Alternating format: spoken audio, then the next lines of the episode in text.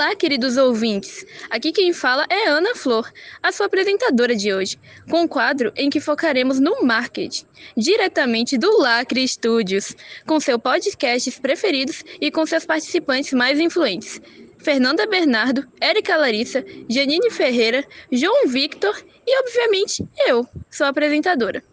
Hoje iremos fazer algo um pouco diferente. Estou aqui com meus participantes e irei fazer algumas perguntas sobre marketing. Quem souber a resposta primeiro deve apertar o botão. Estão preparados? A primeira pergunta é: como exatamente o marketing começou a surgir? Como muitos já devem saber, o marketing é um campo bastante discutido e concentra-se na criação de valor para o serviço, produto ou até mesmo a marca de uma empresa, a fim de atender consumidores e atingir seu público-alvo. Dessa forma, é possível tentar obter tanto a atração de clientes como a satisfação deles. Agora, respondendo à pergunta, ao longo da história da humanidade, ocorreram diferentes inícios de atividades que poderiam ser consideradas como marketing que mudaram ao longo do tempo. No começo da Revolução Industrial, por exemplo, o marketing era voltado para o produto, bem como para a padronização e alta fabricação desses bens. Além disso, também ocorreram períodos marcantes que delimitaram novos cenários para essa área. Com o crescimento do mercado, a produção, tal como a concorrência entre as empresas, foram significativamente aumentadas. Com tanta produção e mais acesso às informações, a necessidade de diversificar as mercadorias de modo que elas sejam variadas e atendam ao desejo do comprador, tornou-se cada vez mais visível, assim como o surgimento de análises que averiguassem o comportamento do consumidor e as demandas da sociedade. No contexto atual, em que estão sendo amplamente vivenciados fenômenos como a globalização e as transformações tecnológicas, o marketing ganha novamente diferentes formas, principalmente para adequar-se aos vários modelos em que é possível ganhar visibilidade ou promoção. Muito bom! Está certo. Próxima pergunta: O que são as propagandas visuais? Você provavelmente conhece aquele M amarelo, certo? Ou aquele crocodilo pequenininho que aparece em peças de roupas ou acessórios. São símbolos marcantes que só de descrever já sabemos do que se trata. Seja o M de McDonald's ou o crocodilo de Lacoste, Elementos tão simples e que se tornaram tão marcantes, mas por que isso acontece? As propagandas visuais, como são chamados os símbolos que representam determinada marca, buscam se comunicar com o consumidor através de recursos que sejam atrativos visualmente, além de reconhecíveis que se destacam de alguma forma.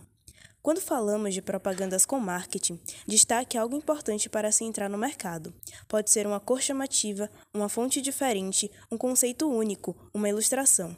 Enfim, tudo isso capta o consumidor, o chama para conhecer seus produtos.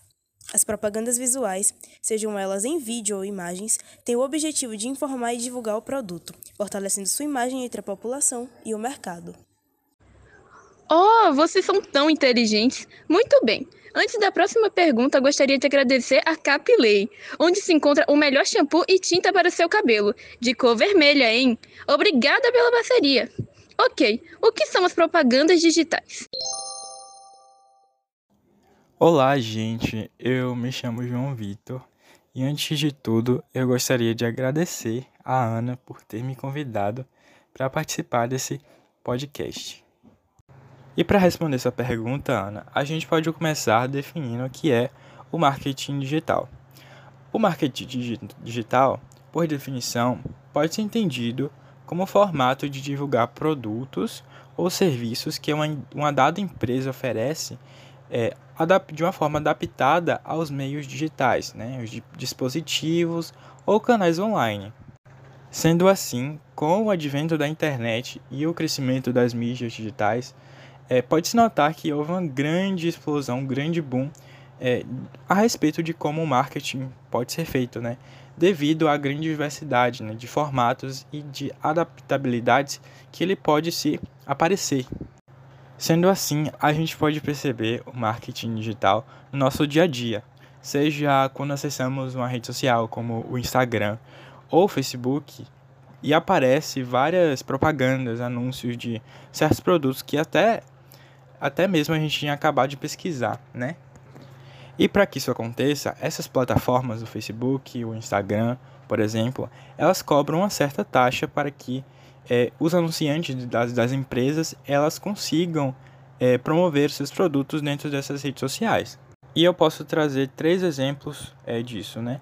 Como, como já dito, o Social Ads, que é o, o, o formato de publicidade dentro das mídias digitais, como Facebook ou Instagram e outras como TikTok também. Esse é um dos exemplos. O Mobile Ads, que pode ser entendido como um formato de publicidade adaptado para os, os smartphones ou tablets.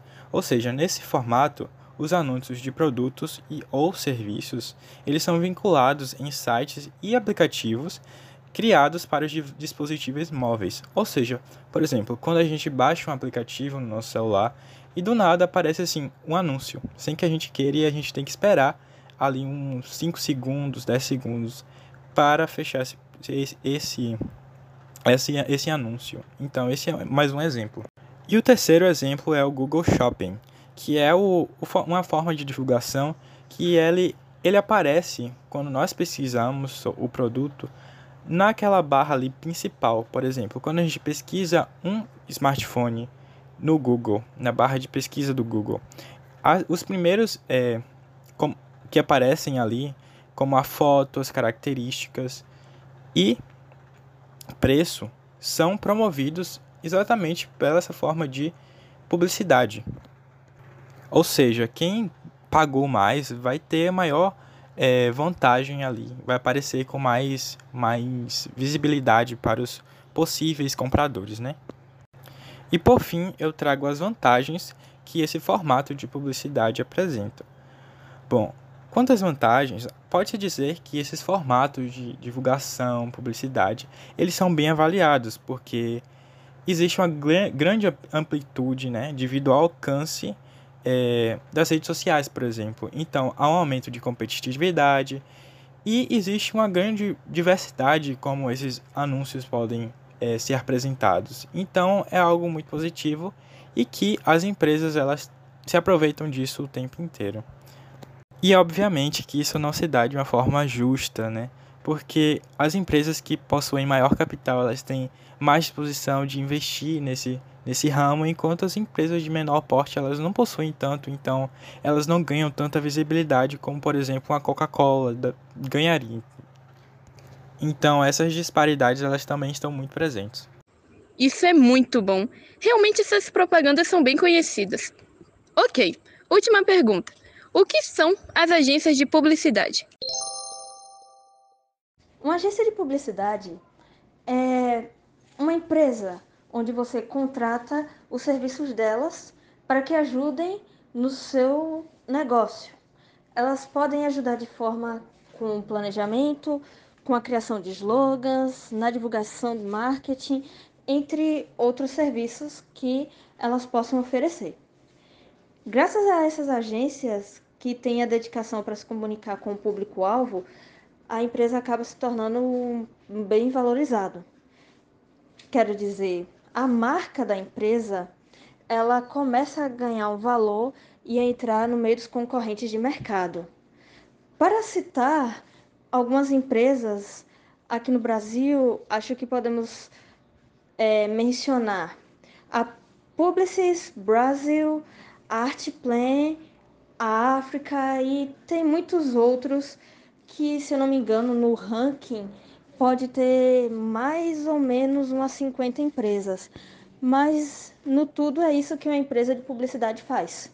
Muito bem, Janine. Como esta foi a última pergunta, eu quero agradecer pela participação de todos vocês e também de você que estava ouvindo até agora. Espero que continue acompanhando os nossos podcasts do Lacre Studios. Até a próxima!